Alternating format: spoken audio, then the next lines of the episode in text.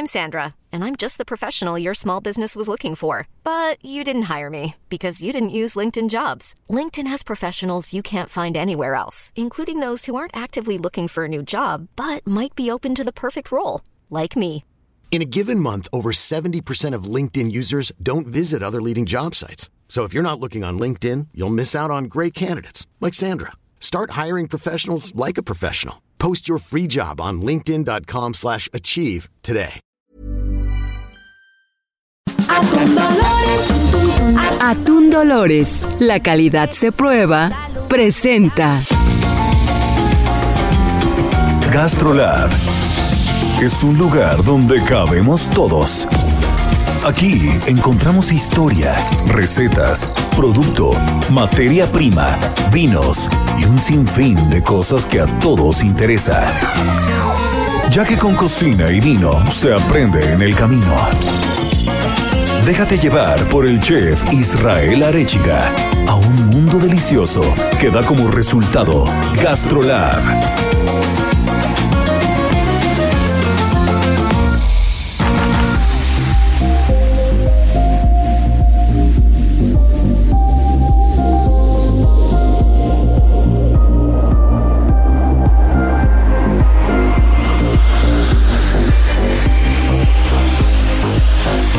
Amigos, ¿cómo están? Bienvenidos a un programa más. Ya estamos en vísperas, ya estamos a nada, ya tenemos la Navidad encima, estamos a unos pocos días. El ambiente no deja de oler a canela, a manzana, a pino, a Navidad, a ponche. De verdad es una delicia y bueno, como cada ocho días tenemos un pedazo de programa espectacular. Nuestra querida Miriam Lira nos estará platicando de todos los chefs que va a tener justo el fin de semana en Gastrolab, en las páginas de Gastrolab, en la página web de Gastrolab, con unas recetas espectaculares para Navidad. Y después tenemos a nuestra chef de cabecera, Marianita Ruiz, que nos estará platicando de todas las tradiciones raras de ciertas culturas que tienen unas tradiciones bastante extrañas navideñas. Estaremos platicando de productos, estaremos platicando de muchas recetas, así que hay muchas cosas que platicar hoy, hay muchas cosas que aprender. No se nos despeguen porque esto comienza ya. Las 8 de GastroLab. Es momento de dar un repaso por nuestras páginas.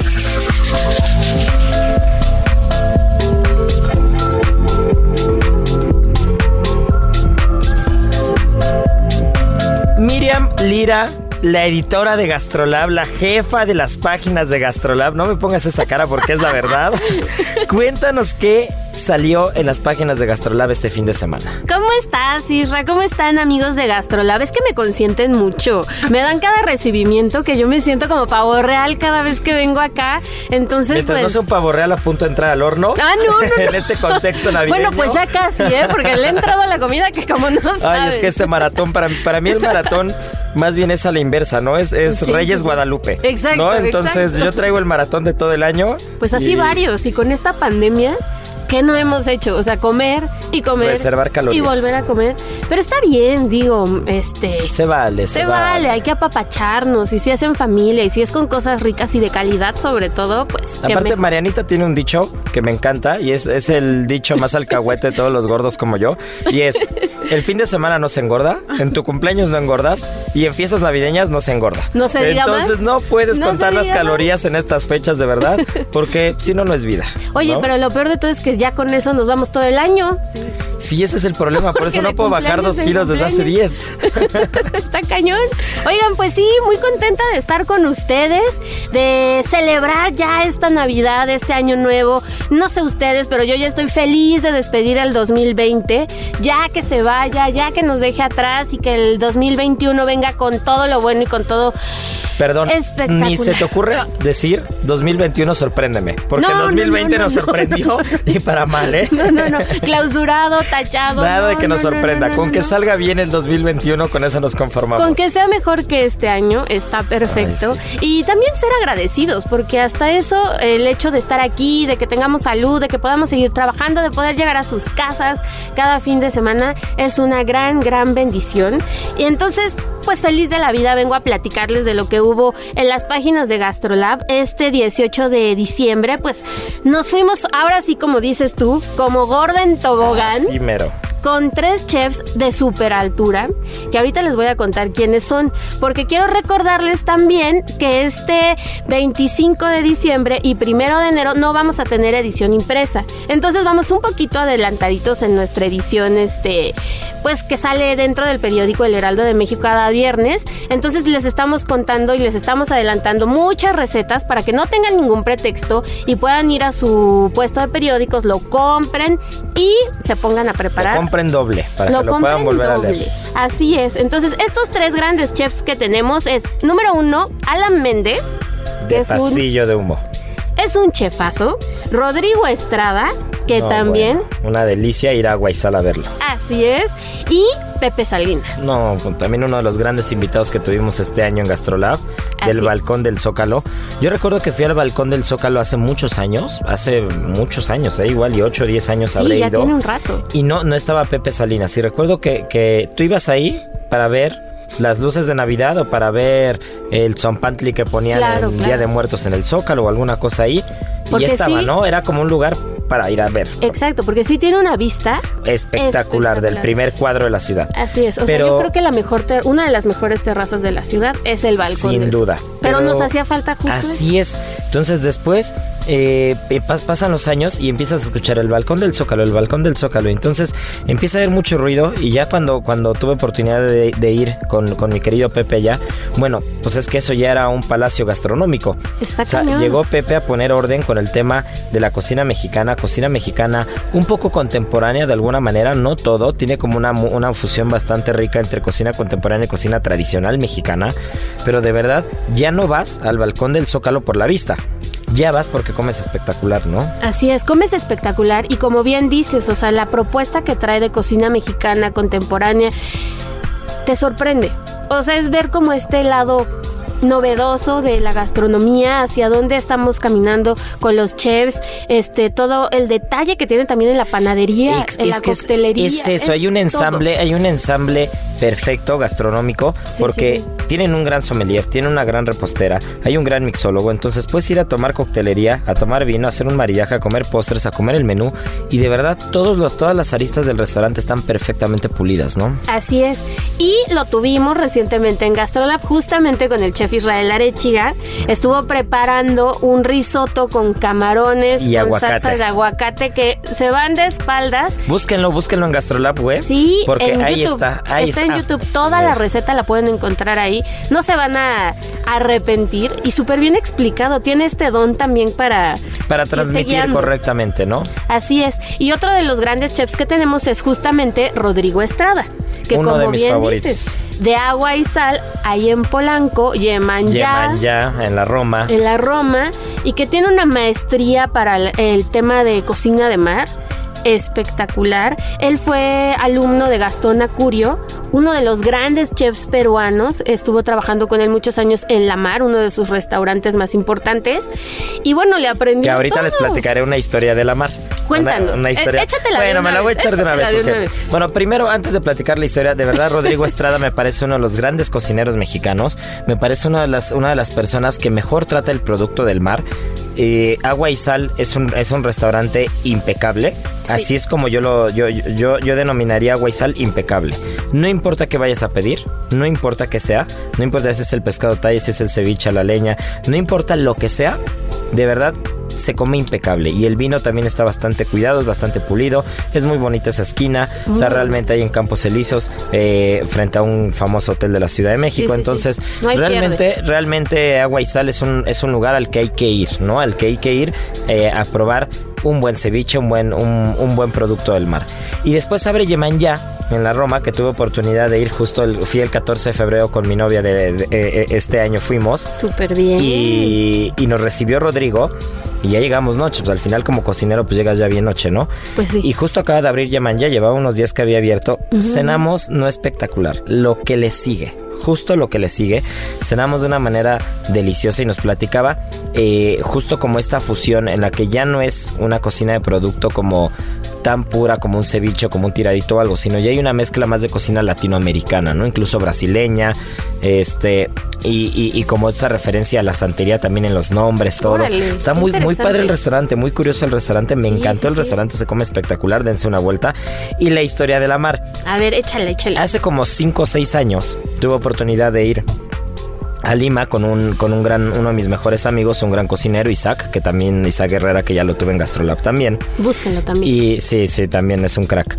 Y tuvimos oportunidad de irnos de viaje, de esos viajes que me aviento de un mes, ¿no? Entonces nos fuimos un mes a Perú, nos fuimos un mes a Perú y, me acuerdo que me encontré un alumno mío de, de Ambrosía, la universidad donde doy clases, me encontré un alumno también en Lima y entonces él iba solo, nosotros íbamos juntos y, al final habíamos dado clase los dos a él y hicimos el grupito de tres en Lima.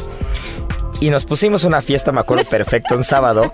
Y el domingo decimos, ¿a dónde vamos a ir hoy a comer? Pues vamos a ir a la mar, ¿no? Entonces llegamos a la mar con, con una resaca bastante importante. El sol hacía plomo y estaba a reventar, porque aparte en la mar no en la mar de, de Lima no puedes hacer reserva, tienes que llegar y formarte, ¿no? Entonces estábamos a punto de irnos y dijimos, no, nos esperamos, nos formamos, ¿no? Entonces nos formamos abajo del sol como 40 minutos hasta que nos tocó mesa. Amor por la cocina. Eso, esas son ganas de comer, ¿no? No, porque aparte fuimos a Lima y fuimos a Perú, no por Machu Picchu, no por un tema cultural. Fuimos a comer. Es a eso que fuimos. eso se tiene que ir también a, a eso Perú, fuimos, fuimos a comer. Porque es una de las No. grandes capitales gastronómicas Es del la mundo. capital gastronómica de Sudamérica. Sin de duda. América es México y después es Lima, ¿no? Totalmente de acuerdo. Y del mundo está México, País Vasco y Lima. Eso es lo que hay, ese es el orden, no hay más, ¿no? Entonces, eh, ¿qué, es lo que, ¿qué es lo que pasa? Que, que llegamos, nos meten al restaurante y justo la mesa que nos dan es al lado de la mesa donde están comiendo la crema y nata de los cocineros de Perú. No. Entonces, está el chef de Maido, está el chef de Isolina, está Astrid, está Gastón Acurio, y hay como 10 chefs comiendo en la mesa al lado. ¡Qué ¿no? Y nosotros como cocineros que íbamos a su país a comer, eh, pues evidentemente no podíamos dejar de voltear a la mesa de al lado, ¿no? Sí, sí, sí. Y entonces el mesero se dio cuenta y nos dijo, si ustedes compran un libro ahorita, porque ahí en la mar te venden los libros y los recetarios, si ustedes compran un, un libro ahorita, este, pueden acercarse a la mesa y se los firma Gastón sin problema. Entonces pues ya compramos unos libros. En fans. Nos- sí, en, en modo fan, nos acercamos a la mesa de Gastón y Gastón como si fuéramos sus amigos de toda la vida, Qué lindo. se levanta, nos da un abrazo y dice, ¿qué hacen? ¿Qué hacen en la mar, no? Entonces decimos, a ver, los tres somos cocineros. ¿Cómo? ¿Y quién nos recibió en mi país? Eso fue lo primero que dijo. ¿Cómo que quién nos recibió? Pues nadie, venimos a comer, re- reservamos, cenamos en Astrid y Gastón de Casa Moreira hace tres días y en tal y en tal. No, no, no, no, no, no, no. O sea, yo me siento responsable de que ustedes hayan venido a mi país a comer y yo soy su anfitrión. Oh, my Entonces nos God. sentó en la mesa, se puso a platicar con nosotros, acabamos de comer en la mesa de él, nos tomamos un buen de fotos y nos dijo, y hoy los voy a invitar a cenar. Entonces le habló, Increíble. le habló al chef ejecutivo de un restaurante que se llama Madame Toussaint, que es comida chifa. La comida chifa es la mezcla de comida china y peruana. Así como la. Nikkei, la Nikkei es japonesa y peruana, Sí, la sí, chifa sí. es china y peruana, ¿no? Entonces tiene un restaurante de comida chifa espectacular. Le habló al chef ejecutivo y le dijo, por favor recibe a mis amigos de México que pasen a la cocina, les das toda la carta a probar y lo que quieran son mis invitados. ¿Qué tal? No, bueno, de la mar comimos espectacular. De la mar nos fuimos ahí a dar la vuelta por todo Lima, que es precioso. Y llegamos a cenar a Madame Toussaint. No es broma, o sea, de verdad lo juro. Caminamos hasta las 3 o 4 de la mañana por todo Lima del comilón que nos metimos en la cena. Ya me imagino. Al tercer tiempo ya no podíamos. Nos echamos un menú de 18 tiempos. No hay 18 manera. tiempos nos echamos. ¿Se imaginan amigos ustedes sentarse y echarse 18 platos? No, no, ¿Lo no, harían? No, no, no. Es O sea, que, es que pero el chef sí- es un goloso. Pero es que, ¿ves, ves por qué no puedo bajar esta panza? Y lo peor de todo es que no tiene panza. No, no, no, no, ¿cuál? Pero bueno, al final te habla de la calidad. De la Totalmente. calidad, número uno, la calidad de ser humano de Gastón, de Gastón, ¿no? sí, sí, la, la calidad como, pro- como profesional. Y te habla también de la calidez del latino. Eso, Sí. es, eso es Latinoamérica. El que, el que alguien te recibe y te dice, te abro las puertas, estás en mi país, estás en mi casa, estás en mi restaurante, pero es tuyo, ¿qué necesitas, no? O sea, Sí, sí, sí. tomaste un vuelo de 6, 7 horas para venir a comer a mi país. O sea, yo me hago responsable de que tú comas bien, ¿no? Y es bonito. Nah, o sea, se- te sientes en familia. Es que es eso, ¿no? Es eso de verdad. Y, y de ahí fuimos a Maido después. Y bueno, fue una locura todo este viaje de, de Perú. Me acuerdo perfecto que, que comíamos un día en, en Subway y otro día en un restaurante de los de lista, ¿no? Porque no podíamos, no podíamos aguantar el ritmo, la cartera no aguantaba el ritmo Sí, de estar no. 30 días seguidos comiendo en grandes restaurantes. Claro. Entonces era un día comíamos en la calle lo que fuera y al día siguiente comíamos o en Panchita o en Central o en Maido o en Astrid y Gastón y así nos la fuimos aventando durante un mes completo. Que también comer en la calle y acercarte también como a esos pequeños locales te da mucha idea de, de la cultura popular, de lo que se come día a día. Entonces hiciste el viaje completamente redondo, desde Sí. lo más gastronómico y gourmet hasta lo más popular. Sí, pero Qué sí es, es, es una delicia. Y esa fue la historia de la mar. No, pues está Con- con increíble. Ojalá todos nos recibiera Gastón de esa manera y nos abriera las puertas no. así, porque está espectacular. Heraldo Media Group. Pero bueno, regresando a Rodrigo Estrada, Así es. que también este año se puso súper emprendedor y tiene una Dark Kitchen que opera desde agua y sal y se llama The Pork House. Y es una porcheta espectacular. Hace una porcheta que te vas de Búsquenlo espalda. en Instagram, la porcheta de Rodrigo Estrada de, Agu- de Agua y Sal. De verdad, nada más de verla, yo de verla me lleno. Pues es justo eso. Él ofrece en su Dark Kitchen porcheta y te la puedes llevar ya sea en torta o la puedes encargar por kilo. Nada más tienes que llegar a agua y sal y decir, este, aquí eh, también es de Pork House. Y ya te van a decir, sí, claro, este, ¿qué va a llevar? y te llevas tu paquetazo de porcheta, no se van a arrepentir. Eh, entonces, él también está en nuestras páginas de Gastrolab este fin de semana.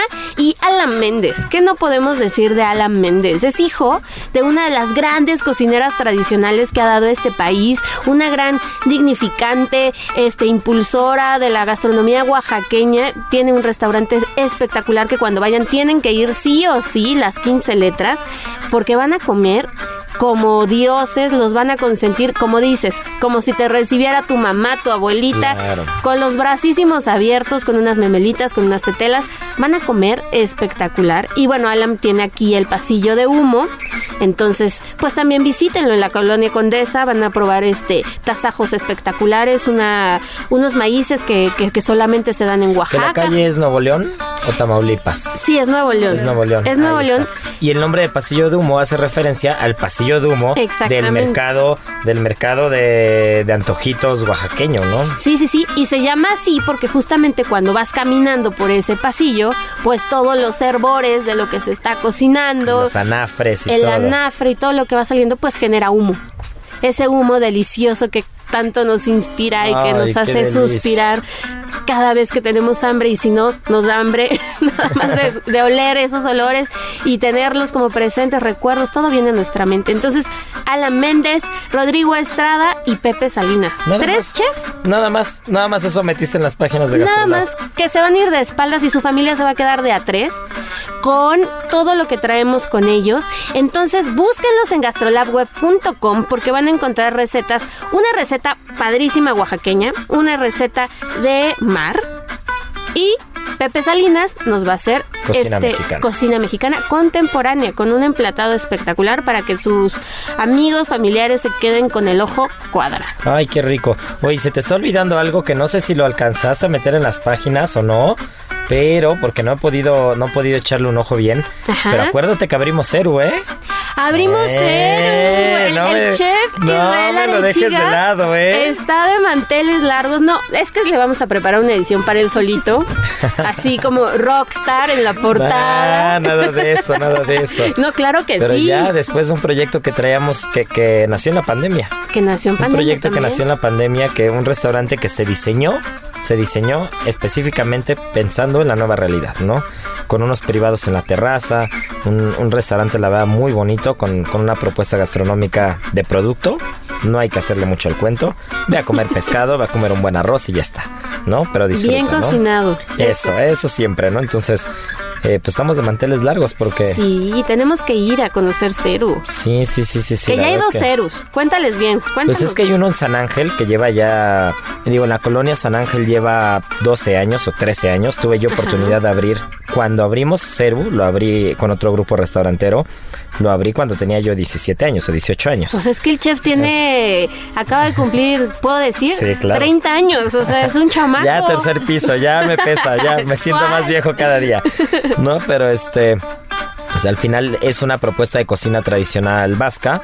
el de San Ángel es una cocina más casera, más cozy, más de guisos, más de abuela, eh, con muchas raíces vascas, eh, Ceru San Ángel, pero cuando, cuando se concibe el proyecto de Lomas, decidimos hacerlo un asador, ¿no? Entonces decidimos hacerlo un asador en forma, un asador vasco, en el que vas a comer pescados completos, en el que te vas a comer un rodaballo, un besugo, en el que te vas a comer... qué rico. eh, tú puedes comer un bacalao también. Realmente es, es un asador, es para ir a probar el pescado. Y también estamos haciendo unos arroces al horno de leña y carbón. Entonces unos socarrats, unos arroces deliciosos, arroces negros, arroces de No, mariscos. bueno. Entonces, ¿Qué dirías que sería el platillo que tienes que ir a probar así? Como para no meterte en problemas con toda la carta. Un arroz Ok, y un rodaballo a las brasas. ya Es saben. Ya Es saben. Y en San Ángel hay que ir a probar el lechón. Uy, qué rico. Eso. Y para estas fiestas navideñas también el lechón queda perfecto. Es que justo, justo eso platiqué en algún momento con Sergio Sí, y Lupita. sí, sí, sí. Cuando, cuando pues estoy con ellos todos los martes, miércoles y jueves y que todo diciembre he venido hablando de comida navideña. Justo al principio de, al inicio de la temporada de Sembrina, les decía eso. Les decía, a ver, la cocina española marcó un poco las bases de lo que, de lo que es la cocina navideña mexicana. ¿No? O sea, el, el- el tema del bacalao. Sí. Eh, hay, hay, hay muchas cosas, hay muchas cosas que, que se tomaron. Digo, al final la Navidad es de origen europeo, ¿no? Claro, Totalmente. Entonces, la comida tradicional mexicana, tradicional, tradicional mexicana, no tiene o no ocupa un lugar tan importante en la mesa navideña. Sí el producto, el producto totalmente, un buen pavo, un buen guajolote al final, pero nadie cena de Navidad mole, nadie cena, o mole con romeritos puede que sí, Romeritos, algo los ro- romeritos. Sí, mole con romeritos sí, pero realmente como los platillos más tradicionales mexicanos son más distintivos de otras fechas, ¿no? Sí, totalmente. Y entonces la cocina, la cocina de origen europeo tiene un poco más de relevancia a veces en las mesas, ¿no? Mucho, mucho el tema del bacalao, el mismo lechón que lo platicabas. Sí, sí, o sea, sí. realmente es como un mestizaje, ¿no? Porque al final la Navidad en, en- en- en América también es parte del mestizaje, ¿no? De ese sincretismo que hemos venido platicando sí, todo que el hemos año. hablado muchísimo. Así pues es. está interesantísimo. O sea, vayan, conozcan, atrévanse a probar nuevos sabores, porque también de eso se trata la gastronomía. Vayan a Ceru Lomas, que está en qué calle? Está en Monte Everest 365. No se lo van Así a. lo googlean no ahí. se lo van perder, dense una vuelta, pero- échense unas croquetitas de jamón ibérico con parmesano, Híjole. échense una ensalada de cogollos a las brasas, estas lechuguitas a las brasas con una vinagreta de mostaza. De verdad es una locura. Un arroz negro, un arroz de mariscos, un arroz de ¿Y solomillo. de tomar? Ay, de tomar, bueno, el vino es el sello de la casa. Tenemos una carta de espectacular, bastante, bastante pulida. Y también la coctelería es muy buena, ¿eh? Mm. La coctelería tenemos ahí un bartender que también es así súper gallo. Entonces, tú llegas y le dices, ahora sí que es como coctelería al gusto. Tú llegas y le dices, a ver, hazme algo fresco, tal, tal, pero que no tenga ginebra.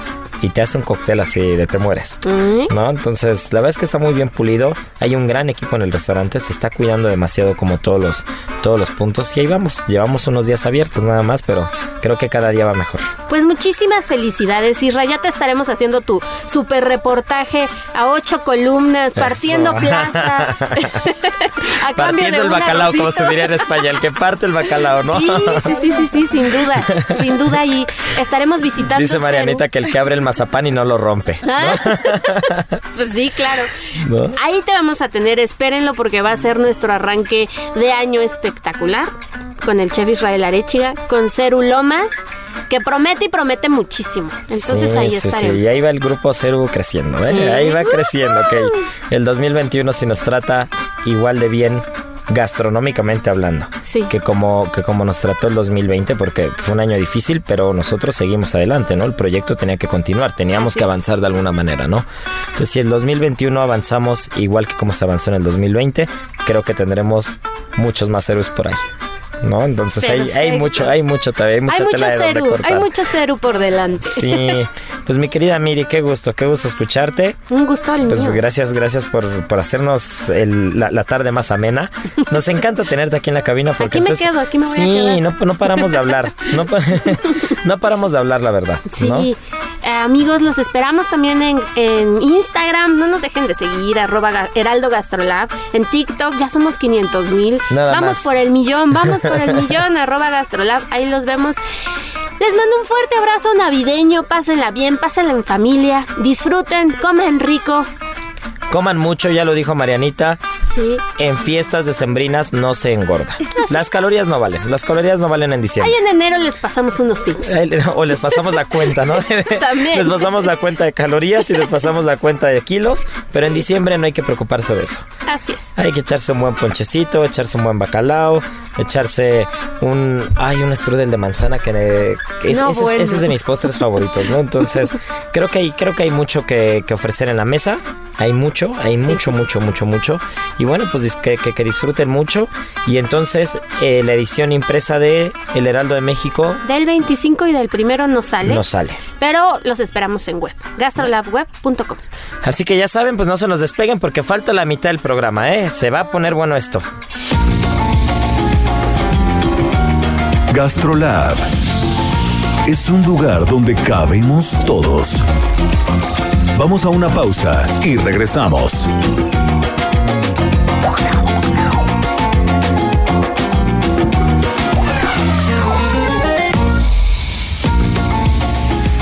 Gastrolab, estamos de regreso.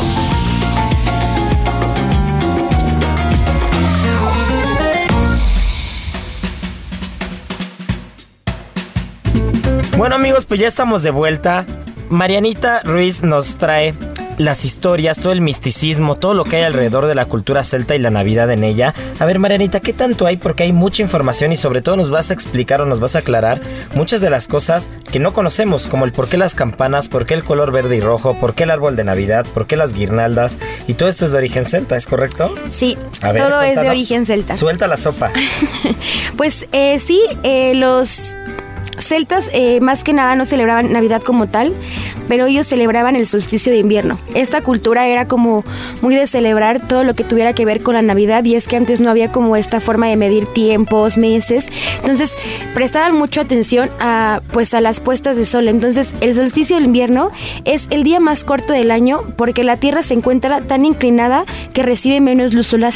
Entonces ellos eh, al ser el día más corto decían que este era como el inicio de, del daño y el principio del que sigue. Entonces ellos le decían a esto eh, el yule y es que el yule era esta rueda que hacía alusión al- a, A las a las estaciones. estaciones para ellos. Entonces ellos le decían así el yule y era lo que ellos pues celebraban. Y alrededor de ese día, que era el más corto, tenían tradiciones, por ejemplo, eh, en las casas se- se adornaban con, con guirnaldas hechas de acebo y de muérdago, que seguramente lo tienen muy en mente porque si van a los mercados van a encontrar como estas coro- coronas que tienen como...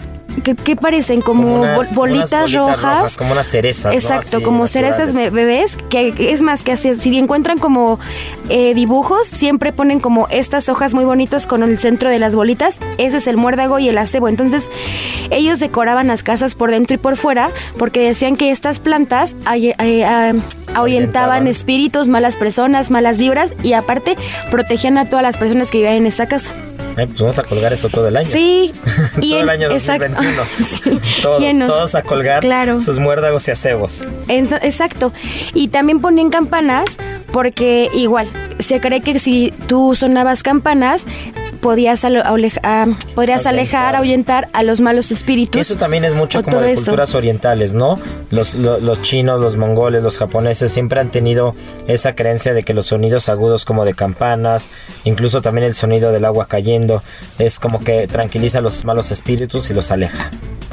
Sí, y por ejemplo, el color rojo lo ocupaban como eh, símbolo del nacimiento porque dicen que significa como la sangre del parto y el color verde porque es el símbolo de la tierra. Entonces, ellos pues tienen igual ese que todo es en base al- a, la tierra, a las estaciones, A la naturaleza. a la Por naturaleza. eso el verde y rojo en la Navidad. Exacto.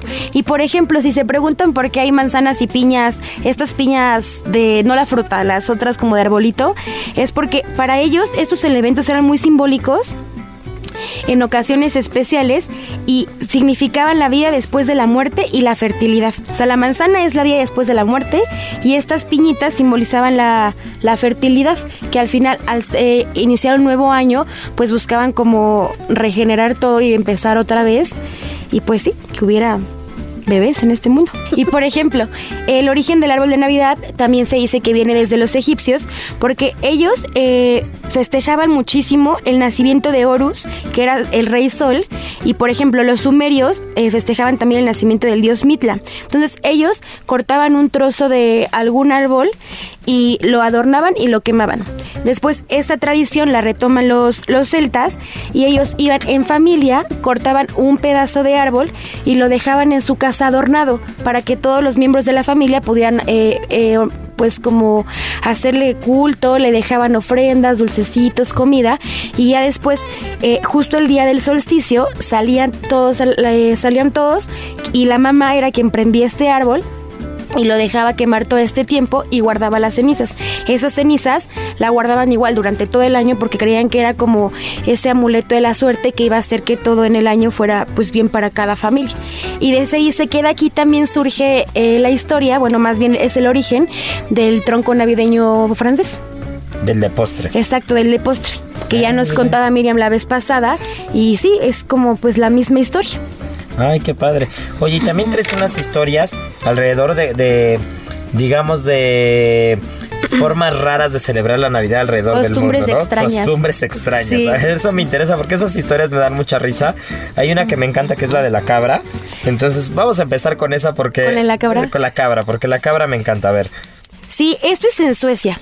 Eh, ellos cada año ponen una cabra gigante, bueno, de 13 metros que está hecha como de paja muy bonita que se llama la cabra de Gable.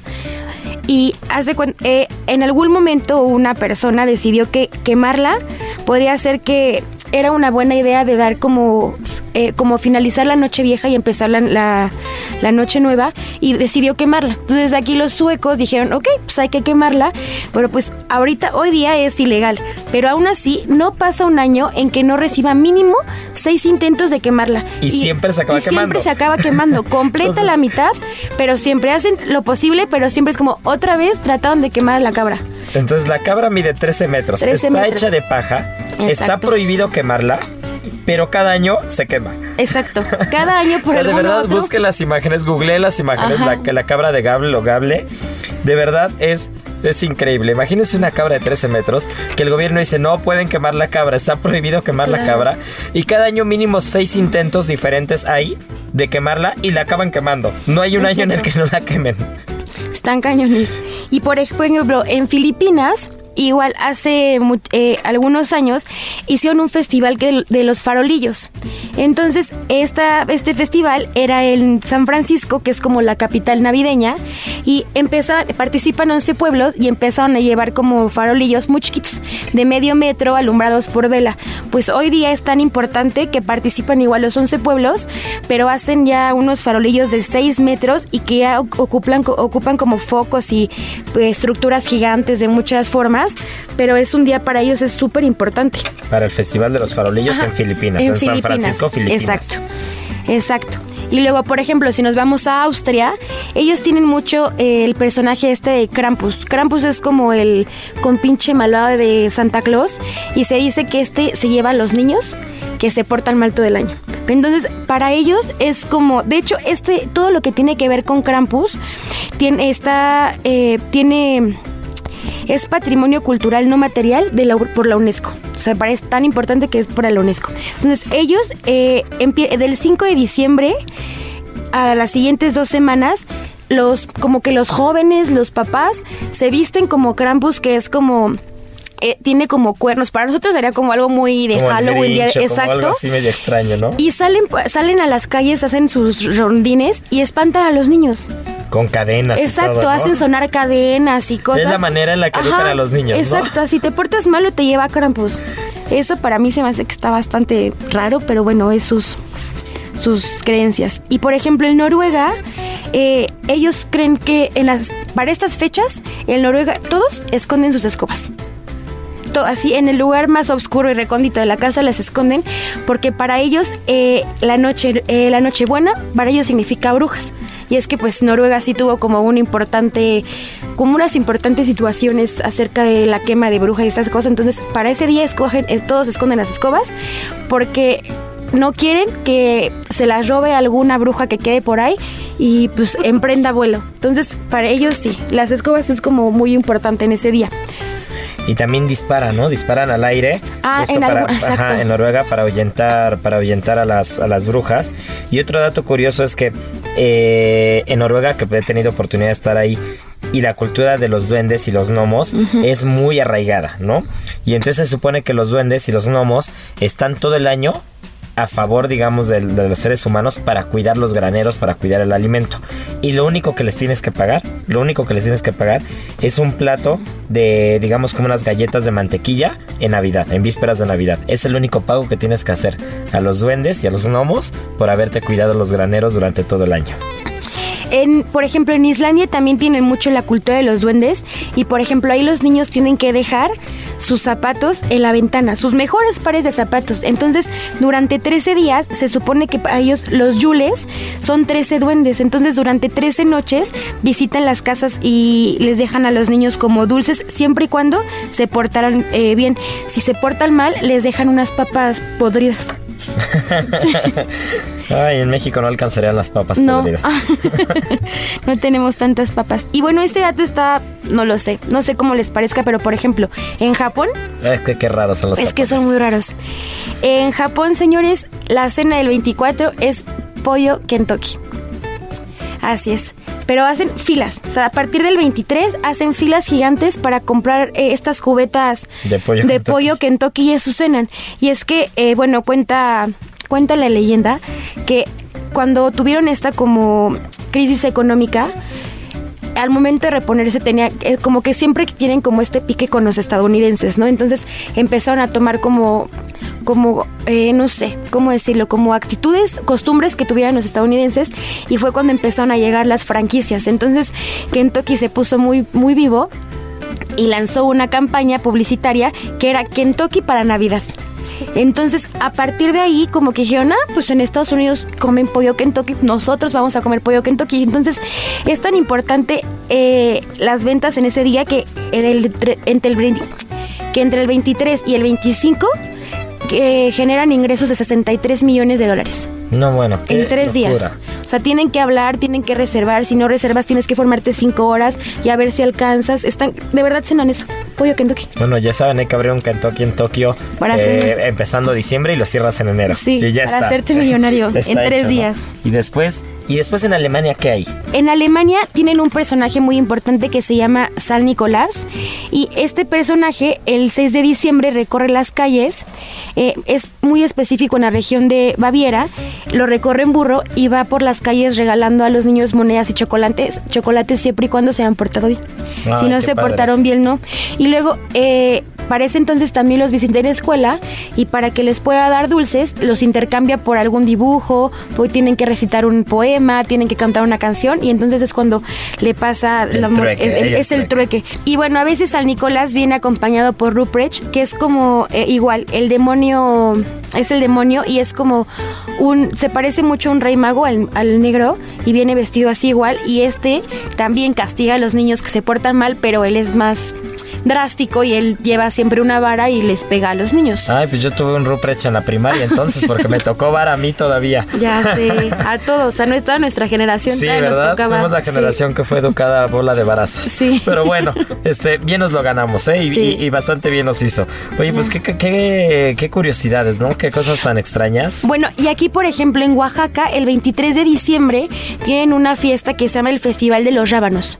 Entonces, eh, todas las personas que se dedican a cultivar este, este, esta verdura eh, hacen esculturas gigantes de puro rábano. Entonces lo ponen en el Ah, centro. mira, eso no lo sabía. Lo ponen en el centro y va como todo el pueblo y de forma muy ordenada va viendo eh, escultura por escultura y al final deciden quién fue el rey rábano del día y tienen como ahí unos premios y así. Ay, mira, qué padre, qué curioso. Oye, pues qué bien. Y oye, Miri, ya que sigues aquí en la cabina con nosotros y todo. Aquí estoy. A ver, estoy escuchando cuéntanos. todo lo que dice Marianita. En tu casa, en tu casa, ¿qué se cena en Navidad? En mi casa, ¿qué se cena en Navidad? Pues en mi casa es súper, súper tradicional el bacalao. No puede faltar el bacalao. O sea, es- hacemos todo un ritual. Desde ir a comprarlo, ponerlo a desalar, ya sabes que la mamá, la abuelita, todo el mundo se mete, tú lo pones a desalar y cámbiale el agua, vuélvele a cambiar el agua, no, que todavía no, que le cambies el agua. Entonces se hace una convivencia muy muy padre. Este también estar como pues preparando pues que todos los ingredientes, conseguirlos, eh, empezar a preparar, pues se hace una bonita convivencia. La verdad es que sí, el bacalao. Creo que el bacalao es lo más importante en mi casa. ¿En la tuya? Ay, bueno, la mía ya lo, lo platicaba justo en el programa pasado, pero este, no tan convencional, pero los camarones a la diabla y mamá son Ay, una sí, delicia, de verdad, el costillar de cerdo al horno como con adobo, el bacalao también, nada más que mi mamá lo hace con atún, no con bacalao, Ah, pero ya, a mí ya, me ya, encanta el bacalao, entonces Hay buenas seguramente opciones con atún. Sí, sí, sí, Y sí, es sí, sí, económico, sí, y lo la hace como si fuera que- una mezcla de veracruzana, vizcaína Sí. le llama ella también, pero bueno, al final económico. está, está bastante rico. Eh, yo soy fan del recalentado. Yo la verdad Uy, tengo que reconocer Tenemos que que hablar del recalentado. Sí, yo tengo que reconocer que siempre llego el 24 de diciembre, siempre llego en la tarde del 24 de diciembre o la tarde o noche, ya muy cansado, pero de verdad cansado de todo el año. Mariana ya, Mariana ya me conoce. O sea, yo desde el 23 de diciembre empiezo a meter todo en cajas, ¿no? No, bueno. Ya empiezo a meter en cajas, ya empiezo a llevarme bolsas y bolsas y bolsas de cosas de la oficina a la casa, porque yo el 25 de diciembre me desaparezco un mes, me voy un mes de vacaciones. No, es en serio. Se desaparece literal. Me desaparezco Literal. literal. ¿no? Entonces, para mí ya 23 de diciembre es empezar a hacer maletas, empezar a hacer todo, empacar, Adiós. chef. dejar la oficina todo cuadrado, dejar todo, todo lo que tengo que dejar listo lo dejo listo. El 24 siempre nos dan una friega en el restaurante con los pedidos, hacemos pavos, bacalao, croquetas de jamón serrano, Eso es bien lechones. interesante. Nos dan una friega, pero de verdad nos dan una friega el 24 ¿Cómo es la vida de de, diciembre. un chef justo el Ahí 24 está. de Ahí diciembre? exactamente es eso. O sea, desde el 23 de diciembre ya estás sufriendo con los pedidos, cuántos pavos te caben en el horno, cuántos No, lechones, qué es lo que tienes que hacer, que no faltó, falta el que te dice el 23 de diciembre a las 10 de la noche. Oye, quiero 400 croquetas de jamón para mañana. No hay Y son manera. clientes y amigos de toda la vida y no les puedes decir que no. Entonces, del 23 de diciembre al 24 es de verdad una friega, porque aparte, siempre en el restaurante le damos de descanso la, la- la- todo el 23, todo el 24 y todo el 25 a la mitad de la cocina. No, perdón, no 23. Todo el 24, el 25 y el 26, creo. a toda, toda la cocina. Y después a los otros 30, 31 y primero. ¿No? Entonces, O sea, son aparte, menos, aparte menos. tienes a la mitad de la cocina. Tienes a la mitad de los cocineros, ¿no? Entonces, siempre el 23 de diciembre y 24 me quedo yo. Y, y ese día, en este caso, descansa Marianita. Y ya después, el, para Año Nuevo, pues yo ya no estoy y ya trabaja Marianita. ¿no? Oigan, y ustedes que ya llevan tantos años dentro de las cocinas, ¿qué les dicen en su casa? O sea, porque al final le están preparando la cena de alguien más. Claro, pero al final están acostumbrados. No sé tú, Marianita, ¿qué te dicen? Pues, por ejemplo, desde que entré, al- normalmente yo era la encargada de hacer la cena, siempre, porque mis papás habían trabajado toda la vida, el 24 trabajan todo el día y, y, terminaron muy noche, entonces yo era la encargada. Cuando empecé a trabajar en Alaya, el primer año llegué y como pude así hice la cena, la verdad no me quedó tan buena y el siguiente le dije, ¿saben qué? Estoy harta. Le dije, vamos a comprar la cena. Estoy harta. Ajá. Le dije, estoy harta de, de- vengo todo el día, un día anterior, porque aparte para esas fechas, la verdad es que es una, nos quedamos sin descansar desde la mitad de octubre hasta el 23, hasta el 23 de diciembre. Sí, nos, nos- sí, Todo- normalmente, digo, antes de, esta, de este Antes año de este atípico, año. Lo normal es aventarnos 10 semanas corridas sin descansar. Sí, con jornadas de mínimo 12 horas. De 12, entonces, 14, 20 sí. horas. Para que se la piensen bien, ¿eh, chavos? No, a ver no, si no, sí, quieren ser octubre, noviembre y diciembre es la cuando muerte. es cuando más trabajo tenemos, ¿no? Y por ejemplo, el ¿cuál es el platillo más difícil de hacer en un restaurante como por entrega? Porque me imagino que todos además se tienen que ver El pavo. súper bonito. El pavo, definitivamente. Y si O sea, lo hacen con todo ese cuidado como si fuera casero. dentro de- le, dentro le hablan bonito al pavo y toda la cosa. pues no para hablar, pero, pero de verdad el pavo es de lo más complicado. Te voy a decir por qué. Hay como, hay como muchas limitantes con el pavo, ¿no? La primera es los hornos que tenemos, a diferencia de panaderías o algo, pues no son hornos tan grandes, tan altos. sí. Entonces, nuestras preparaciones son como muy particulares. Cuidamos mucho el producto, la materia prima. Entonces, el pavo lo dejamos en una salmuera un día antes para que quede jugoso, no se pase de No sé. cocción. No hay nada peor que un pavo seco. Esa es la primera. La segunda es que también vendemos lechones y el lechón tarda 12 horas en el horno. No, Entonces ya tienes los hornos medio atorados con los lechones confitados y de repente te piden tres pavos. Entonces el pavo ocupa el doble de volumen que los lechones porque es muy alto. Sí, sí, y sí. aparte el pavo es muy caprichoso con las temperaturas. Entonces tienes que empezar a cierta temperatura. Para que haga costra la piel tienes que hacer la otra. Muchas veces hemos intentado taparlo. Pero entonces si la piel no está lo suficientemente crujiente se puede quedar pegada y entonces se despega la piel. O sea, hay que ser muy cuidadosos, muy muy cuidadosos con el tema del pavo. Porque es muy fácil que se seque y que se pase de cocción. Entonces el relleno tiene que estar impecable. La cocción tiene que estar impecable. Tiene que estar jugoso. El acabo tiene que ser perfecto. Y también tenemos amigos del restaurante que pues, nos piden su pavo desde hace 10 o 15 años. O sea, y entonces, gente que ya es súper leal. Sí, sí, sí, pero te piden, hoy quiero un pavo al pastor. Y No, mañana, o sea, y el siguiente año es melo tipo cochinita pibil el pavo. O sea, entonces, se puede? Sí, entonces hay que hacer un pavo como tipo con marinada de achiote, hay que hacer otro tradicional, hay que hacer otro con vino blanco. Entonces el pavo nos da mucha lata, ¿no? Y volviendo al tema que platicabas de cómo es la Navidad en casa, yo es el único día del año, el único que es sí o sí ceno con mis papás, porque pues yo no vivo con ellos hace más de 10 años, ¿no? Sí, sí, sí. Entonces es el día que con mi hermano y con mis papás se cena en casa. O sea, no hay más. Yo el 24 de diciembre no hago un solo plan. El 31 ya saben que yo me desaparezco, yo en México no estoy. Yo llevo años ya que, que, que año nuevo la tengo que pasar en algún lugar. Pero, pero Navidad al final eh, es, es compartir con ellos, ¿no? Y ya sabemos, yo ya sé, y mis papás ya saben, yo no cocino en Navidad. Yo Navidad no cocino, me llevo alguna cosa igual de repente, algún postre, alguna tontería. Pero yo en Navidad lo que quiero es comer la comida de mi mamá, ¿no? Y es que no hay mejor comida Ah, es que, que la de mamá. delicia. Pero el recalentado, esa es otra historia. Sí. Entonces yo llego el 24 ya deshecho, ya hecho polvo. O sea, de verdad el 24 me he quedado dormido el 24 a las 12 y media de la noche, ¿eh? Más de una vez. De que acabo de cenar y vamos, o sea, yo me quedo dormido. Pero para mí el 25 es el día bueno. El 25, recalentado. sí, es el, es el día que duermo en casa de mis papás. Entonces el 25 ya te paras, echas la flojera, desayunas, echas el cafecito, prendes el anafre en el patio. Y entonces ahora sí en el anafre ya echamos vistecitos, hacemos salsita, rico, comemos el recalentado, la tortita y con el bacalao que quedó, con el, con el costillar de cerdo. Y para mí mi comida, mi comida buena del año no es la cena del 24, es el recalentado del 25. Definitivamente, no conozco a familia que no ame, adore, idolatre y venere el recalentado. El recalentado del 25. Es delicioso, simple y sencillamente, y no necesitas mucho porque viene todo el estrés, ¿no? De que voy a comprar esto, voy a comprar lo otro, que los regalos, que el intercambio, bla, bla, bla, mil cosas que te hacen como estar como muy estresado. Las 10 semanas sin descansar previas. Sí, también. Y de repente también agarra como mejor saborcito como que toda la comida, ¿no? Es que aparte ese es un principio físico. O sea, ese es, Es un principio rico. físico porque muchos dicen, ay, ¿cómo puede ser que el recalentado sea más rico? Pues es que al final, ¿qué es lo que haces? Cuando tú calientas, evaporas agua. Y en el momento en el que evaporas agua, se concentran sabores. Entonces tú tienes un caldo. Tú tienes un caldo. ¿Qué pasa con el pozole o el caldo de camarón? ¿Por qué queda mejor al día siguiente? Sí, Porque ya lo cocinaste y ya tiene un sabor. Pero al día siguiente tienes que volver a hervir. Y todo, esa, todo ese vapor que sale, todo ese vapor, que toda esa agua que va evaporando, eh, hace que se concentren los sabores. Y entonces, por, por un principio físico, es más rico, ¿no? Qué Y el recalentado es lo mismo, es caramelización. O sea, es esa reacción de mallar cuando tú calientas y, y se queda pegadito en el sartén. Qué y al día siguiente vuelves a hacer lo mismo, entonces se van concentrando los sabores. Y el recalentado, pues es una delicia por sí solo, ¿no? Sí, definitivamente. Y ya ni pudimos hablar bien, nos quedamos bien picados, ya ni pudimos hablar de Zacatlán de las manzanas. Pero les voy a contar la porque próxima semana. justo, porque justo, pues también la, la sidra es parte importante, ¿no? Muy Tanto del recalentado como de la cena. Así es, y nada más les voy a adelantar, pero es un pueblo que está en Puebla, de 33 mil habitantes, poquititos, pero que solo viven de, de de generar y de hacer y de producir artesanalmente sidra. Ay. Es su única fuente de ingresos, entonces, si tienen oportunidad, vayan.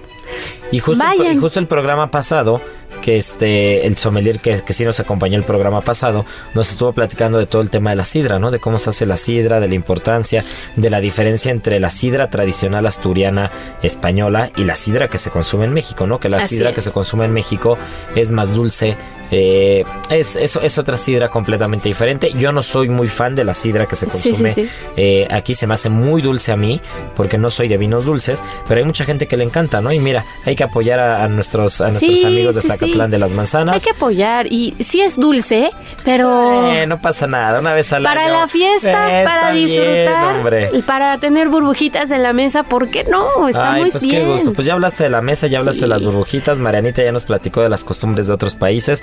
Me encantó este programa porque fue eso. Fue una charla, fue una charla prenavideña. Sí, ¿no? sí, sí, Entonces sí, fue una sí. charla prenavideña. Qué gusto que nos hayan escuchado de verdad. El programa se nos fue como sidra, ¿no?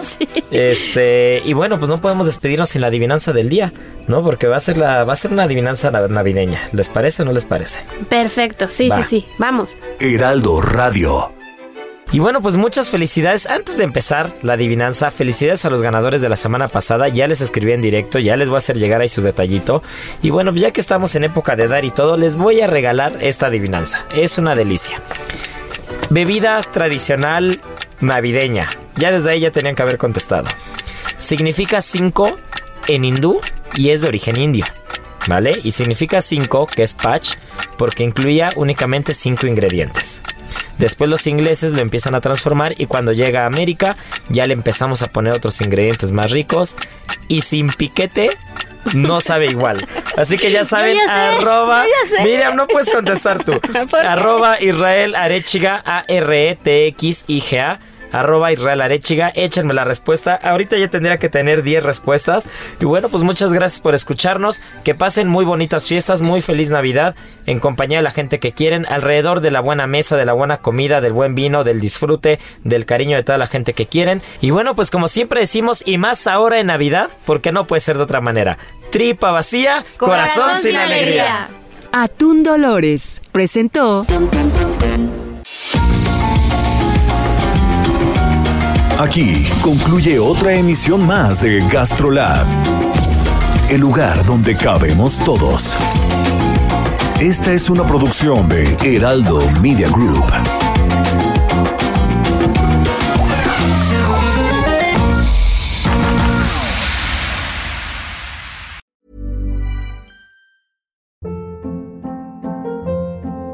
Hold up. What was that? Boring. No flavor. That was as bad as those leftovers you ate all week. Kiki Palmer here, and it's time to say hello to something fresh and guilt-free. Hello Fresh. Jazz up dinner with pecan-crusted chicken or garlic butter shrimp scampi. Now that's music to my mouth. Hello Fresh. Let's get this dinner party started. Discover all the delicious possibilities at hellofresh.com.